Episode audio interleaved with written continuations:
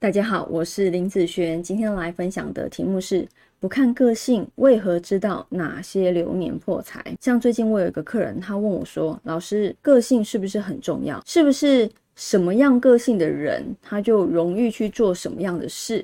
所以他的命运总是会好那方面不好？”说：“对啊，个性很重要啊。譬如说，你是一个急性子的人，你的做事的方式就……”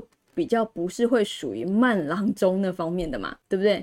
那如果你的八字里面又有那种伤官客观的组合，对于工作这一块，你很容易造成你的困扰，因为这边你对他的挑剔是很严重的，你的个性使然，很容易在这一块就容易不好，对不对？但是呢，如果今天我把个性遮起来，我先不论个性。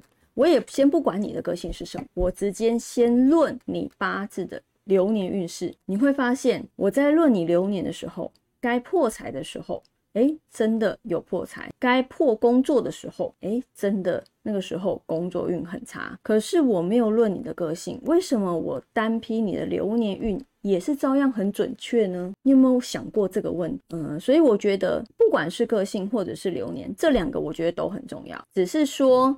你今天重视的是什么？假设你今天重视的是，我要了解我的个性，我可能会做哪方面的事情，我可能哪方面比较容易这样子的想法和做法嘛？那你就可以去看个性这个部分。但是如果你想要刚开始直接学流年的运势，我今年到底是好什么不好什么，明年好什么不好什么，哪一年的流年要注意什么事情？如果你只想单独看流年的部分。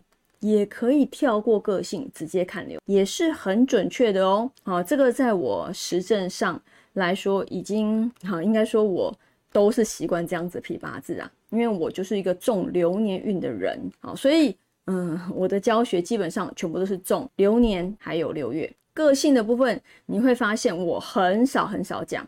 很少很少讲，因为不管你是什么样个性的人，在某些流年，你该要破什么，那个部分就会不好，好就会不好。不管你是什么个性哦，它还是依旧会不好。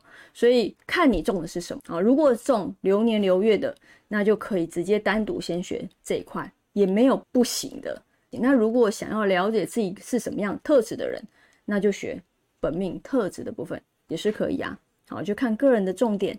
是什么啦？好，没有所谓的绝对的好，绝对坏，只是说你想要的是什么而已。好，那以上这个影片就分享给大家以及我的学生，我们下次见喽，拜拜。